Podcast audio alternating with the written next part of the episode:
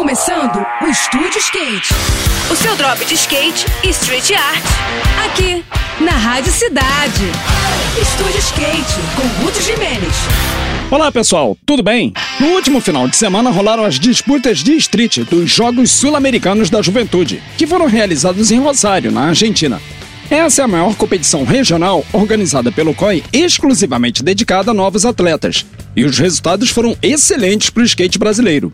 No street feminino, a medalha de ouro ficou com a niteroiense Virgínia Fortes Águas, que confirmou o seu favoritismo na disputa. Ela é um dos maiores nomes da nova geração de skatistas do país e passou em primeiro lugar, tanto nas eliminatórias quanto nas semifinais, e comprovou seu alto nível técnico na grande decisão. A outra brasileira na disputa foi a Giovana Moreira, que quase pegou um lugar no pódio, terminando em quarto lugar. No masculino, o Brazuca Matheus Teixeira terminou em terceiro e ganhou a medalha de bronze, enquanto que Kalani Koenig ficou com a sexta colocação.